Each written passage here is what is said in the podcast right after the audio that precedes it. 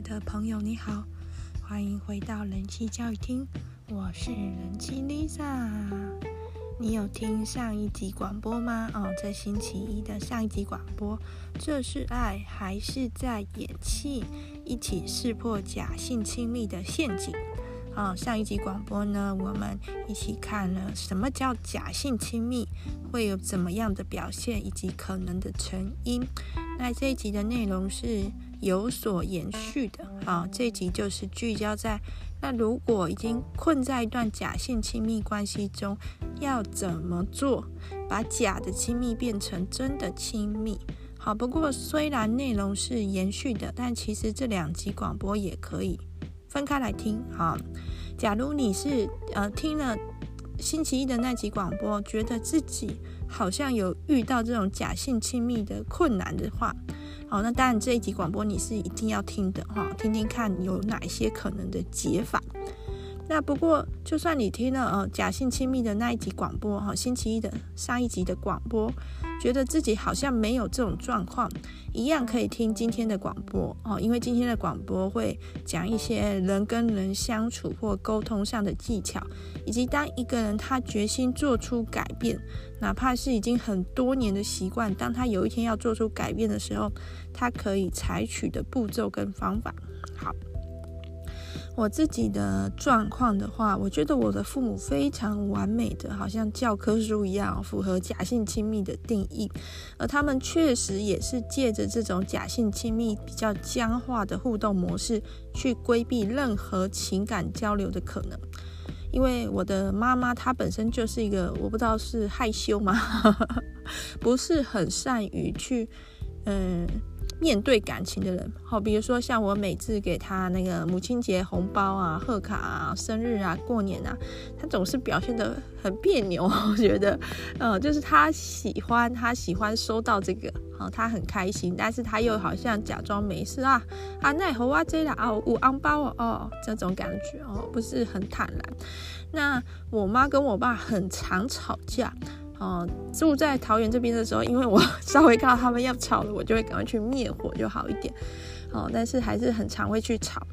呃，吵架的时候呢，我爸会放一个大绝招必杀技，就是我爸会说：“啊，东抽西西，你家里被搞我结婚呢？”啊，就是意思就是说，因为他们是自由恋爱嘛，没有人逼我妈，我妈自己选择要跟我爸结成一对伴侣的。那我爸每次只要放出这个必杀技，是你自己要跟我结婚的时候，我妈就会啊，火山爆发，好，就很气，好像对于当初的这段感情，我妈一直不知道怎么去面对哈，好像她觉得啊，不知道觉得自己当初太傻嘛，还是很后悔，我不知道，她就是没有完全没有办法去面对这个议题，她只好用嘿歇斯底里的一些狂吼啊 去转移注意力，好，转移自己的注意力吧，我猜，好。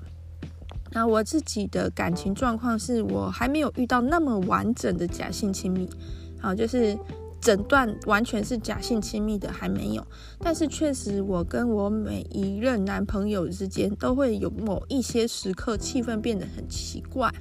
哦，就是在某一些议题或某一个情境下，会发现，诶，双方好，可能是他，也可能是我，会显得很不自在，可能会去逃避紧张，甚至去就是回避那个话题，转移转移焦点这样子。呃，如果如果是我的话，我可能就会啊，因为没有办法处理好那个议题，哈，可能就会生气。但是我观察到很多男生面对自己没有办法去处理的情绪的话，会比较选择躲起来。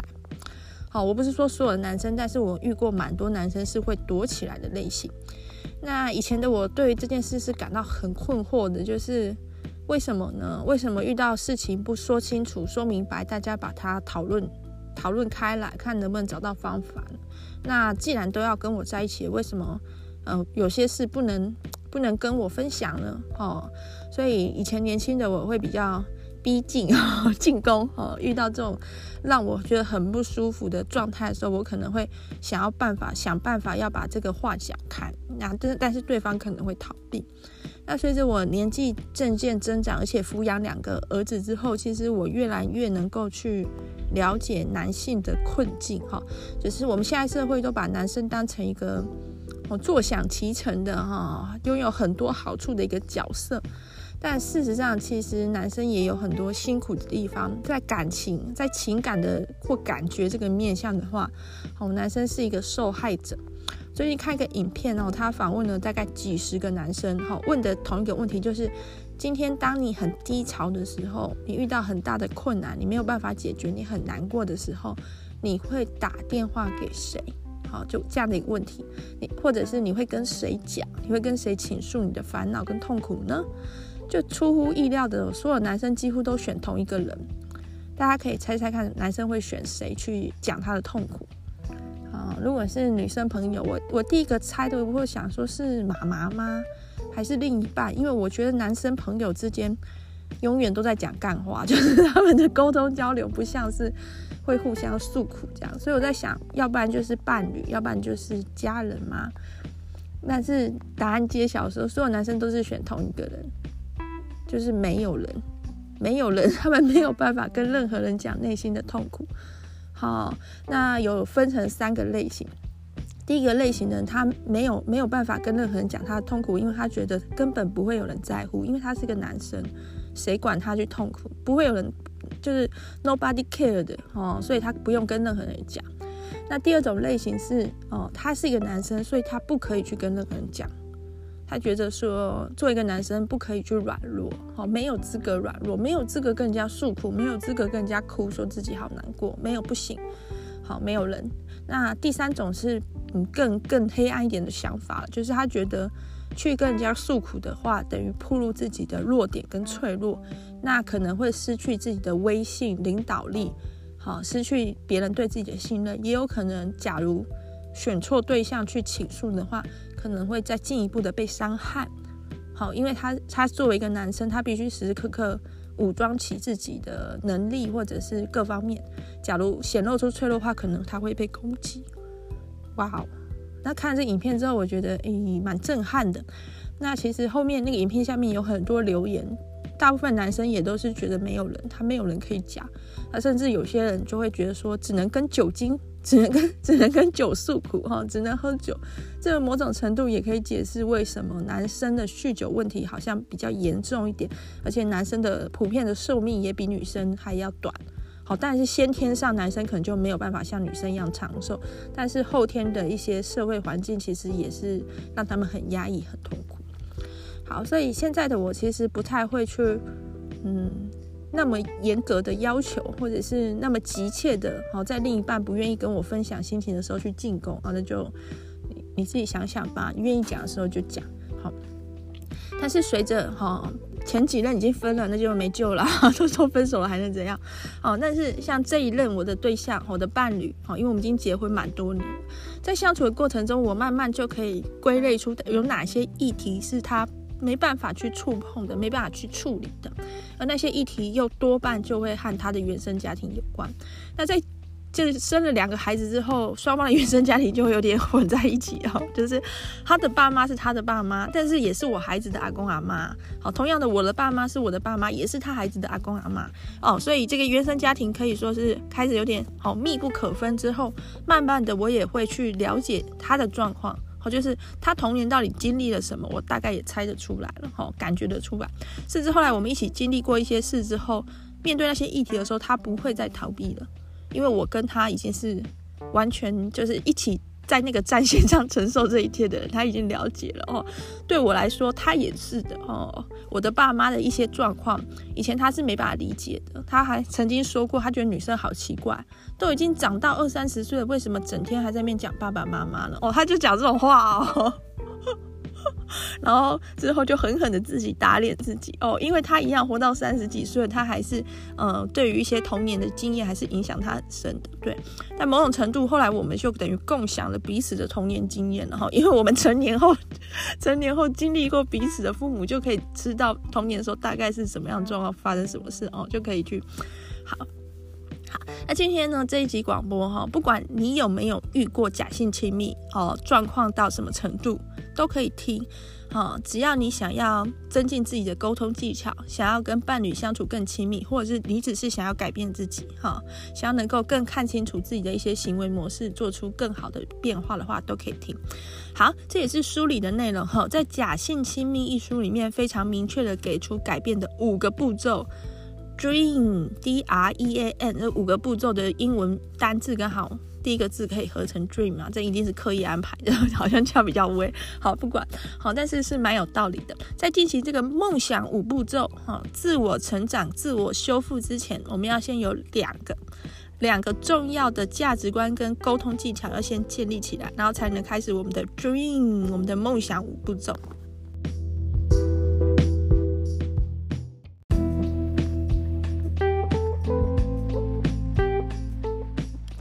在《假性亲密》这本书里面有提到，哈，当我们开始做出改变前，有两个很重要的观念跟技巧先建立起来。第一个就是伴侣之间应该存在的是一种带着同情的同理，哦，是同带着同情的同理，哦，有点像绕口令。那什么是同情？什么是同理呢？同情就举举例来说，小明好了，好，小明他嗯、中年了，然后失业，然后又被甩了，失业又失恋，然后哭得很伤心，在那边喝酒。这时候我作为小明的朋友，我可能就会觉得天哪，小明也太惨了吧，哇，真的替他觉得很难过。哦，就是我知道小明难过，我也替他觉得难过。很想为他做点什么，鼓励他，比如说帮他介绍新的对象，或者是啊，这这一餐我请客，这样希望能让他好起来一点。这个叫做同情。那同理跟同情有点像，但是又有点不一样。同理比较像是啊，今天小明失恋了，很难过，我就问说，哎，怎么会这样呢？发生什么事？啊，愿意跟我说吗？小明就跟我说，然后我听了就觉得哇，那一定很难过。好，因为如果是我。我在那样的情境下，我也会很伤心。那我可能会去想那种感觉是怎么样。所以在同理的时候，我们会把自己置换到对方那边，设身处地的用对方的立场去想，去想设想那是一种怎么样的感觉。哦，在那一刻做成了一个理解，好，同同理，哈，理解了他的情绪。那同理呢，要做的是什么？是接纳。哦，对对，小明一定会很难过的，哈。在这个年纪发生这种事，每个人都会很难过的。然后是尊重，那小明接着打算怎么做呢？你接着打算怎么办呢？好，接纳跟尊重，这是同理的重点。那为什么是要带着同情的同理？好，因为同情他有时候并不一定是当事人想要的，就是有些人觉得同情是很冒犯的，就是有些人只要他能力还能及的地方，他不会想要被帮助。好，而且同情他隐约有点上对下，就是你好可怜呢。我觉得，我觉得你好可怜哦，所以我也很难过。虽然他是一个带着善意的，但是不免有种可怜的是你。然后我是比较高的位置展现我的同情心。哦，我同情你，对，那不是可能不是每个人想要的。再来就是说，嗯，当发挥同情心的时候，有时候可能就会想给予一些东西，想付出一些东西。那其实，在上一集广播有讲嘛，假性假性亲密的角色里面，通常是一方是表演者，不断的付出，即便自己累了，即便对方也很很累了，哦，还是没办法停。然后一方是观众，哦，是接受这个付出的。要知道，当一当我们去为一个人付出太多的时候，我们就变成了小偷，好，因为我们偷走了他去尝试的机会，偷走了他去体验的快乐，偷走了他学习的可能。这些东西都被剥夺了。如果我们替对方去做了他自己就能做的事的话，好，这种过分的给予要时时克制。那一段关系最好是比较平等的，好，有来有往的，有付出也有收获，一起成长的。如果总是在施予一个同情心的话，它会越来越不平等，好像一方在比较高的位置，水就是当然会从高处往低处流这样子。资源啊、时间啊，或者是各项能力啊，都是有一个上对下的关系的时候，这段关系它就失去了平等。那失去了平等的关系，可能对双方来讲都会是很难接受，而且难以持续。没有人想要一直是一个比较在比较下方的位置的人。所以，有时候不免会产生同情，听到别人悲惨的经历的时候，很难不去有那种同情的感觉。但是还是要尽量把自己保持在一个同理的状态，好，会有同情心，但是主要要做的是是同理他，哦，同理也就够了。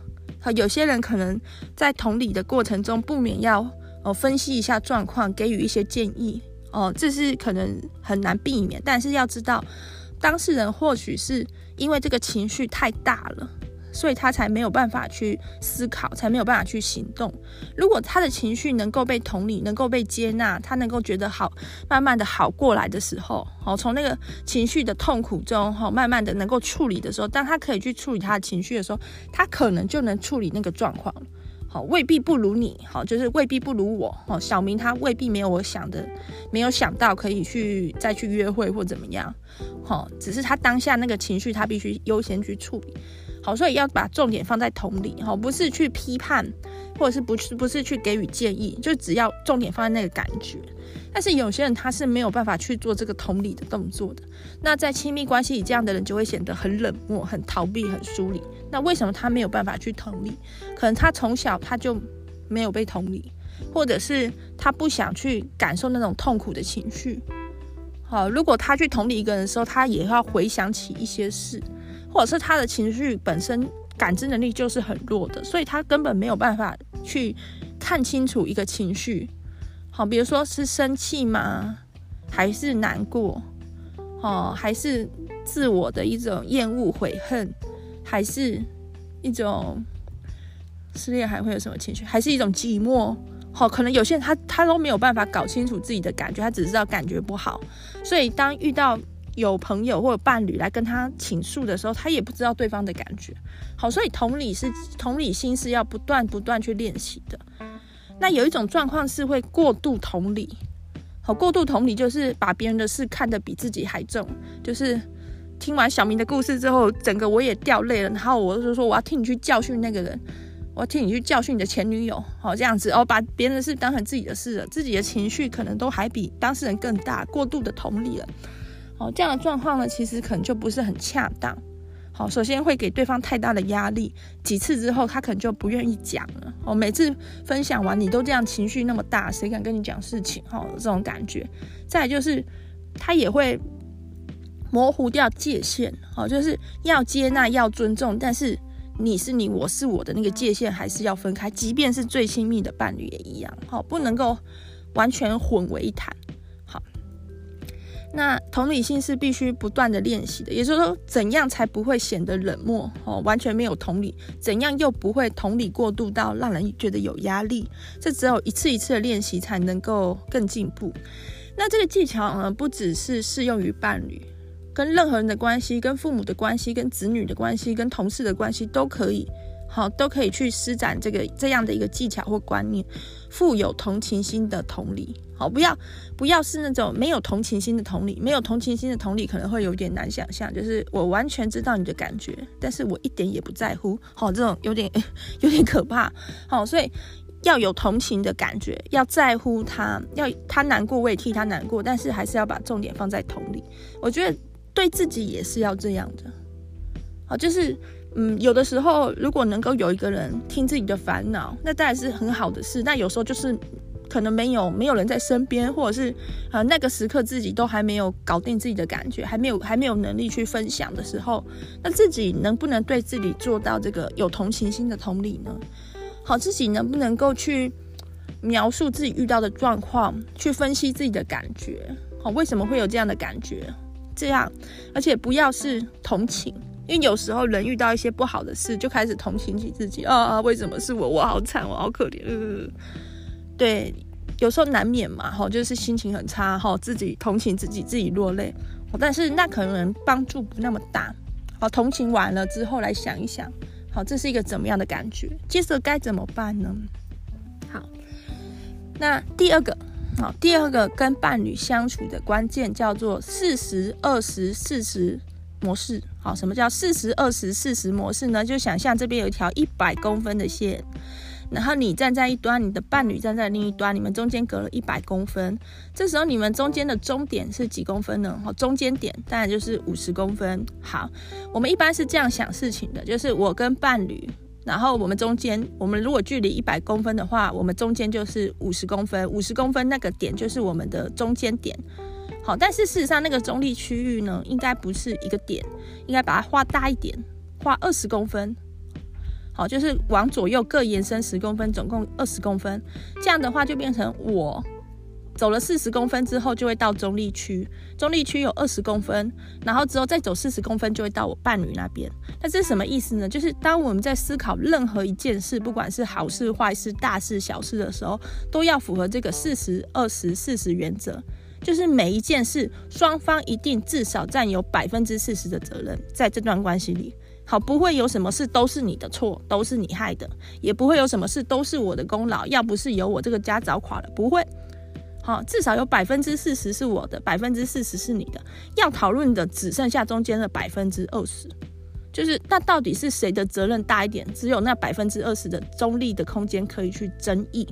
好，这是为什么呢？因为太常在一段关系里面会遇到这样的状况，就是双方都没办法理性的讨论一件事，就遇到一个好事就会觉得都是我的功劳，遇到坏事就觉得都是你的错。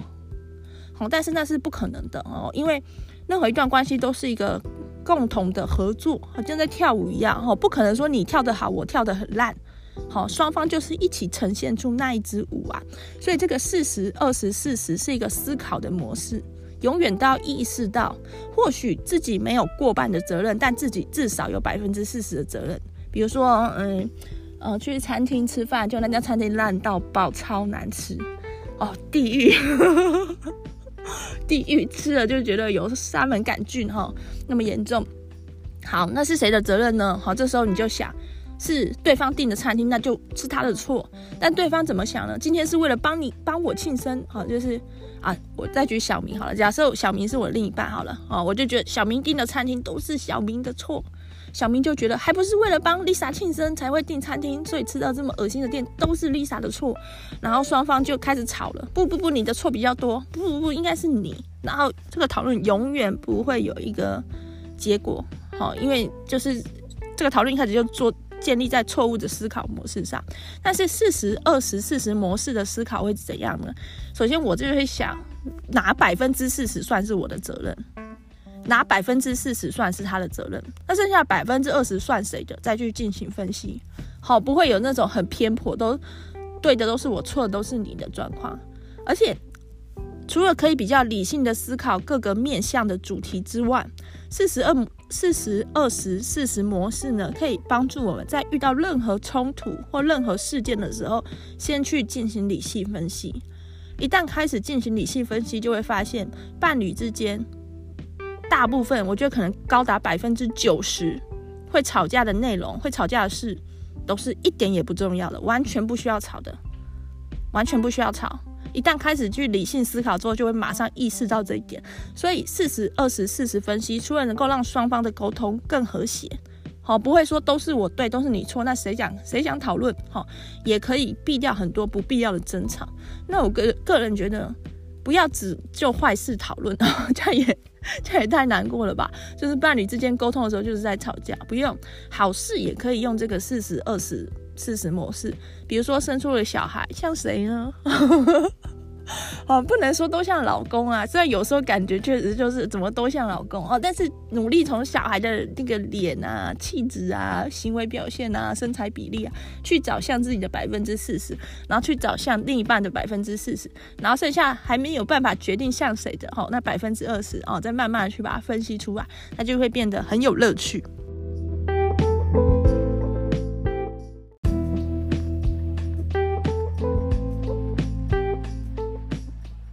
要维持一段关系是一件很不容易的事，那要改善既有的关系的品质更是困难，可能需要很多的努力，还有耐心，因为是需要时间的。在《假性亲密》这本书里，很多的个案是到双方已经完全无法再忍受的时候，已经要分手的时候，才开始去寻求外界的协助，比如说心理咨商。但其实我们在关系进行中的时候，好，就应该可以去思考，怎么让一个关系更加的稳固，更加的真实，双方更加的舒服。永远要记住两大原则，哈，就是带有同情的同理，以及四十二十四十模式，好，就是尽量可以敞开心胸去接纳对方的感觉，对方的想法，然后。不要花太多时间在争吵，说是谁的责任，因为有时候一段假性亲密或者是一段呃比较有状况的关系，可能是花很多时间在争吵的。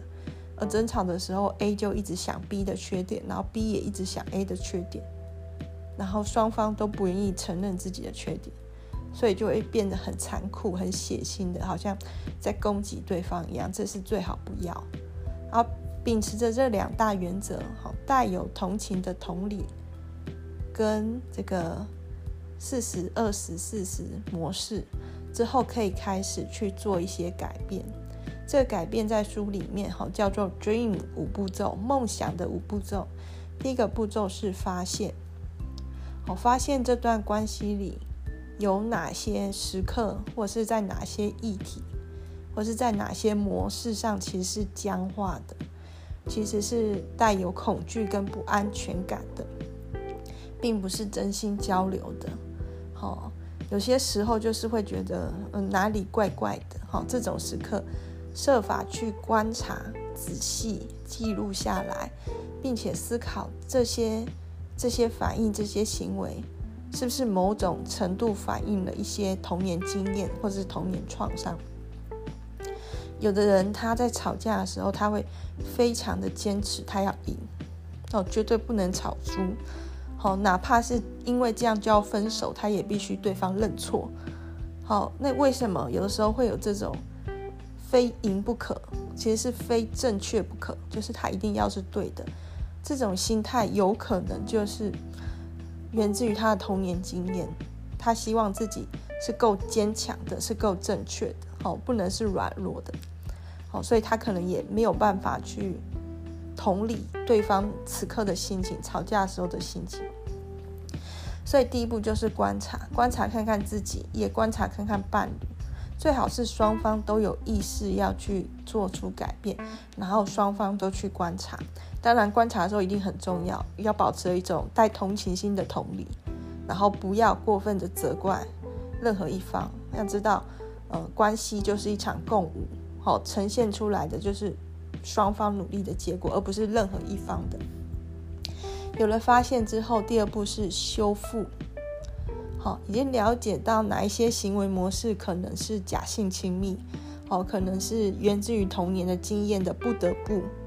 好，那要意识到这样的假性亲密是会伤害到这段关系的，会伤害到彼此的。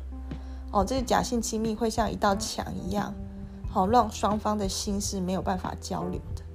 在书里面有举个有趣的案例，哈，就是有一对女同志，然后 A 哈，她喜欢煮东西给 B 吃，准备很多很丰盛的食物。一开始 B 也说很棒很好吃，可是后来食物实在太多了，而且有一点就是承受承受不住了，所以 B 就反映说他不想要。再吃这么多食物了，就 A 就觉得很受伤。好，那为什么这个行为模式会这么僵化，不允许挑战，不允许改变？好，理论上来讲，一段健康的关系，好，当当 A 听到 B 说好了好了，食物太多的时候，他就该意识到，我煮太多了，下次煮少一点，或者是我不一定要替对方准备食物。可在那段关系中，B 很难讲出心里的话。A 也很难接受 B 的心里话，那是为什么？那原来是 A 的童年经验里面，他的家庭是比较破碎的，所以他必须担任起照顾者的角色，照顾起大家的这个食衣住行，包含准备食物。对他来说，食物就是爱的象征。好，所以他为对方准备食物就是他爱的展现。如果对方不接受这个食物，对方就是不接受他的爱。好，所以当第一步我们去发现了这样的一个僵化的模式，这样的一个假性亲密关系之后，第二步是进行修复。那可以怎么做呢？A 跟 B 他们可以做怎么样的事去改变，或者是让情况好一点，去想想看，有点像脑力激荡。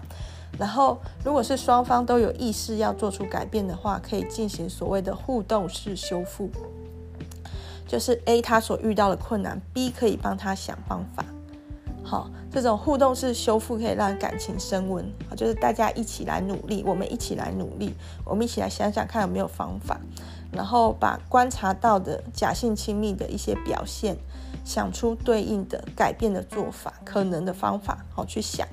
在过程中一定一样要保持着比较开放的心态，好，然后不要责怪彼此，因为有的时候会缺乏同理，就是 A 的问题，然后 B 就觉得哎，不都是因为你怎样怎样，哦，那就这样就失去意义了，吼，这样可能就没有帮没有办法帮双方成长，好，要尽量是不要去批判，不要去指责的，好，去思考问题，好，不不会完全都是谁的错。要一起承担。好，那想好可能的解决方法或，第三个步骤叫做赋权。好，不是父权社会的赋权哦，是赋予权力的赋权 （empowerment）。好，怎么让自己有力量去实现改变？可能已经想到方法，可是人不一定会做。人有的时候会安于现况，就算现况已经残破不堪了，但是未知能是一种恐惧。好，就是就算现在的状况不太好，但是我怎么知道做出改变之后会不会更糟？所以有时候人会没有那个力量去前进，会裹足不前。这时候要怎么赋予那个权力，赋予那个力量，去相信自己可以，或去相信我们可以呢？就是蛮有趣的，就是要找到这样的一个力量，要赋予这样的权利，就必须去面对内心最深处的恐惧。也就是只有自己能够面对恐惧的时候，才能够勇敢起来。啊，如果是跟童年经验相关的恐惧，可能是担心被遗弃。好，有的时候父母会讲一些玩笑话或是恐吓的话，希望孩子听话。啊，比如说你其实不是我亲生的，你是垃圾堆捡来的。哇哦，这个这个很经典。让我都一直在想，到底是哪个垃圾堆有这么多小孩可以捡？因为我大概十个朋友里面有五个是从垃圾堆捡来的，就台湾的这个资源回收嘛。好，当然都不是，都是家长在就是逗小孩嘛。哦，不鼓励，不鼓励哈。如果各位成为家长，不要这样逗小孩，不要讲这种话。哦，连想都不要想，因为有时候小孩会当真，或者是小孩他或许很聪明，没有被骗，但是他心里也会因此去质疑他父母对他的爱。然后还有很常见的是我们家族的文化传统，就是会被警察抓，警察要来抓你了。哦，这可能从日治时期就留下来的。哦，那如果说小孩从小一直被这种恐惧威胁，哦，给限制住，所以他可能内心里面常常是。带有一种不安的。如果我的父母不是我的父母的话，如果我没有了爸爸妈妈的话，如果我的爸爸妈妈把我送去孤儿院的话，好，他可能会基于这种恐惧去产生一些对应的行为模式。好，他可能会变得更加坚强，会或许变得更加听话，或者变得更加聪明。但是他是不得不这样做的。而今我们已经长大了，哈，今天就算我们的父母真的遗弃了我们。恐怕他没有办法遗弃我们了哈，现在谁要遗弃谁还还还说不定呢，哦说不准呢，好，但是有没有办法意识到这个恐惧？有没有办法面对这个恐惧，进而发现这个恐惧根本就不存在？好，可能是自己能不能取得一个改变的权利的关键。在一段关系里面，最深层的恐惧，往往就是不被爱。假如我怎么了？假如我今天不乖乖听话，或者是，嗯，假如我今天不去付出，好，假如今天我不去讨好，或是任何一种恐惧，他其实都是害怕的，会不会就没有人爱我了？会不会我就失去这段关系了？好，可能要去面对这段恐惧。首先，它不是真的，哈，并不会因为这样就失去一段关系。事实上，当一个人他愿意向另一个人展示他的脆弱的时候，那就是一种最大的爱与信任，哈，相信对方如果是也有去思考的话，他会感受得到的，哈，他不会因为你展示的脆弱而觉得你不好，而是而是反而因为更加的感谢，说有一个人愿意在我面前展示他的脆弱才对。再就是说，假如是真的也没关系。好，假如今天我不聪明了，另一半就不爱我了，那也没关系，我就去找下一个愿意爱这样我的人就可以了。并不是这样子，那么绝对要锁死的。在《假性亲密》这本书里面的案例，哈，这个女主角哈小美，化名为小美好了，小美就为她的另一半付出所有的金钱、人际关系、努力、时间，但是另一半要的不是这个，另一半他有自己想追求的人生，所以觉得很想逃，很想逃离小美，然后他们就接受智商。小美在智商的时候就问了智商是一个问题，说。假如我跟小帅好化名，假如我跟小帅分手的话，是不是就再也不会有人爱我了？智商师就告诉他不会的。好，首先小帅不会，小帅不会跟你分手，小帅没有要跟你分手。再来就是，好，就算小帅跟你分手了，还有外面还有很多成千上万的人在等着接纳你。好，所以这个叫做赋权，好，empowerment，好，给自己力量。给自己力量的唯一方法就是面对自己最真实的恐惧跟脆弱。那假如双方愿意一起来做这件事的时候，哇，那种当下那个情感的交流就是非常强烈的。好，就是假如两个人愿意一起去检视自己的童年经验，然后检视自己在这段关系里面有没有一些时刻是那个不由自己的，好，是言不由衷的。那有没有办法改善？哦，当两个人一起为了这段关系努力，好，甚至在这段关系中，虽然害怕，但是还是展现出最真实的自我的时候，那其实这段关系的连接会非常非常的强大。第四个步骤就是实际的去操作了，我有点忘了那个词叫做什么，我看一下，那个词叫做。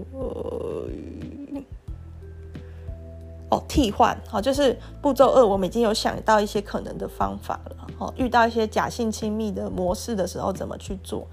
那步骤二只是去想。那步骤三，当我们开始给自己力量，我们去面对内心的恐惧，发现也不可怕的时候，步骤四就真的去做，真的在某一些情境下使用了替换的方案。好，在某一些，比如说争吵的时刻，或者某一些想逃避的时刻，我们换一个做法试试看。好，当我们开始替换的时候，就会发现改变。好，这时候的重点在于用心的去观察、去感觉，带来什么样的影响。好，一个小小的改变就可能带来一个非常大的影响。好，这个时刻一样的要并谨记着哈，带有同情的同理。跟四十二十四十法则，好，如果顺利当然很好，替换之后双方都很开心当然很好。如果替换之后还是有一些状况，还是有一些磨合的话，一样要敞开心胸，然后双方共同承担责任。好，最后一个步骤就是相互关系，哦，就有点像。彼此的一个互相的拥抱，哈，进进行完前面这个四个步骤的时候，这对伴侣他们已经是等于携手一起完成了一件事，有一个共同努力的目标，然后一起想方法替对方想方法，然后一起去呃面对自己内心的脆弱，然后一起再坚强起来，然后一起去试试看，所以等于是好像一起完成了很多事，这种感情是非常难得的，有点像比如说。你大学的时候的营队啊，你以前参加过的社团啊，当大家有个共同目标，而一起去努力，最后达成的时候，那感觉是非常特别的。所以在最后，在这个是关系中的实践，就不仅仅是一个一个的做法而已，而是真实的情感的交流。好像刺猬，不用再用背。刺再去刺刺哈，保护自己，可以用腹部最柔软的地方哈去进行拥抱哈，开始敢讲出自己心里真正的感受，而且觉得对方一定可以懂。好，一段真实的亲密关系是会让双方都很有安全感，是最坚强的后盾。而这段亲密关系会让双方共同的成长，在爱里面找到力量。而这对任何一方来说都是非常困难的事，好，就是因为幸福难得，所以才珍贵。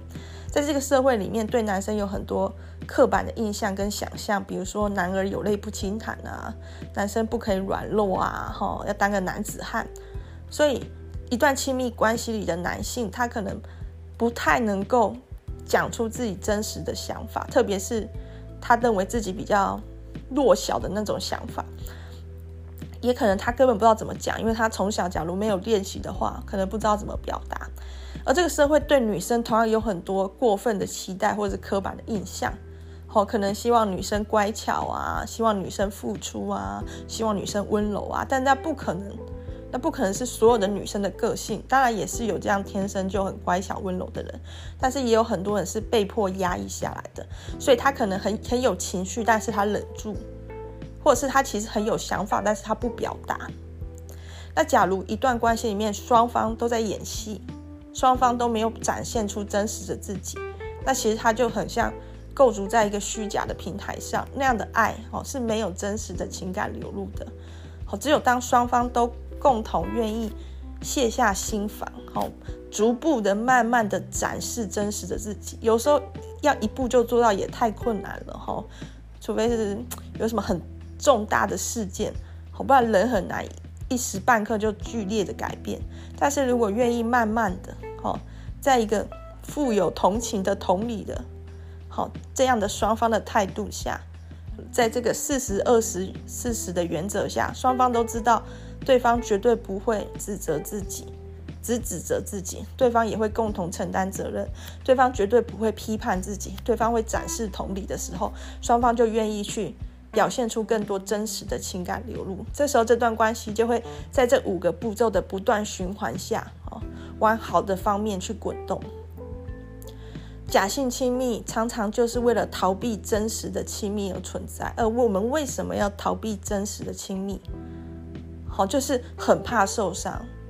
好，如果是假的，我也知道那是假的，但是我就不用去面对那个挑战，就是对方到底能不能接纳我。好，但是假如假性亲密已经让人窒息了，或者是假如对于更真实的情感交流有所渴望的话，就要试着慢慢的去做。这里我一直强调慢慢的，因为我过去的经验，我的育儿经验告诉我的哈，嗯，我的我有两个小孩，那大之宝算是我育儿上比较大的一个挑战，因为我那时候是新手妈妈。那大之宝或许是现代人说的什么高需求宝宝，或许不是，或许只是我育儿技巧太差。总之，在他的婴儿期，我们的磨合是很多的。包含日常的作息，包含他夜间的睡眠，包含他的情绪，有很多时刻我都是没有办法掌握，然后让我也很受挫折。那当然，坊间会有很多的育儿书跟流派，我也会尝试去做一些尝试跟努力，但是往往就好像 没有什么效果，就会陷入一种自我怀疑啊、自我同情这样很多的情绪。可是六年过去了，六年后的我再回头看。大之宝的改变太巨大了，就是他真的成长好多，不可思议。那我也是，其实我也是，就是六年前的那个我跟现在那个我好像已经不同人了。而这这东西不是突然间，就是啊，今天我要做出改变，今天我要我要训练大之宝的睡眠。然后隔天他就睡得很好的，没有这个这个好事没有发生在我身上。我的状况是，不管我怎么努力怎么改变，好像都还是一样的糟。可是当我现在再回头看的时候，天哪，我已经走那么远了。当初很困扰我的那些问题，在我们共同的努力下，已经慢慢的都获得改变，彼此都获得成长。所以我觉得有时候人生就是这样的，就是要有一个信念，好。发现了问题，然后有想要去改变，有想要去解决问题，一次两次的去尝试，只要心态是健康的，只要方向是正确的，慢慢的就会往好的地方走。然后最后呢，我要跟大家分享一篇祈祷文。我不是基督教徒啊，我不信不信神，不信上帝。但是这篇祈祷文第一次看到的时候，我就觉得我必须把它记起来，因为写的实在太好了。然后这篇祈祷文，我好像是在。最贫穷的哈佛女孩，我看到的那故事就是讲有一个女生，她生在一个很父母都有毒瘾，而且父母曾经贩毒犯罪的家庭里。然后爸爸后来因为贩毒去坐牢，妈妈当单亲妈妈抚养她跟姐姐。然后父亲回来之后，他们又重新吸毒，后来还染染父母还染上艾滋病，然后家庭也破裂，然后这个女孩在流离失所的情况下，仍然就是继续的学习，最后高中毕业，然后获获选《时代》《时代》杂志的什么代表人物吧，然后成功的被哈佛大学录取，改变她人生的命运。那书里面前半段都是在描写她坎坷的人生，她妈妈因为太想买毒品。他们家已经是靠着社会救济金过生活了，妈妈还一领到社会救济金就去买毒品，所以他们大概只有一个月，大概只有一个星期有办法吃饱饭，甚至妈妈把姐姐的外套想要拿去卖掉买毒品，还好毒贩很有良心，就不让他这样做，因为毒贩也舍不得小孩冬天这样子受冻。然后妈妈很多次的尝试去戒毒，因为妈妈也想要改变，也想要改变这个状况，改变命运，也想要对女儿更好一点，但是总是敌不过毒品的诱惑。一次一次的戒毒失败呢，就会领到很多那个戒毒中心的纪念品哦，就是有短暂的成就的时候，就会发给她一个纪念勋章。不过最后是都是失败。但是有一天，当这个女主角哈这个。故事中这个哈将来会上哈佛的女孩，她在妈妈的梳妆台上看到这个戒毒的硬币的时候，他发现上面写了一段很棒的文字。那这段文字可以说是改变了他。那写在这个戒毒的硬币上的文字就是很有名的宁静祈祷文。好，那我在这边念一下：神啊，请赐我宁静，去接受我无法改变的事，请赐我勇气。去改变我能改变的事，请赐我智慧，以分辨两者的不同。哇，我第一次看到这篇，我就觉得这个祈祷文就觉得很感动，就是他写的真好。之后呢，我觉得只有一个小小的问题，就是我不信基督教，所以我没有那个神，没有个上帝会赐我这些东西。但我觉得无妨哈，或许我可以靠着我自己的努力去找到。那也祝福你。好，能够找到你想要的宁静、勇气跟智慧。拜拜。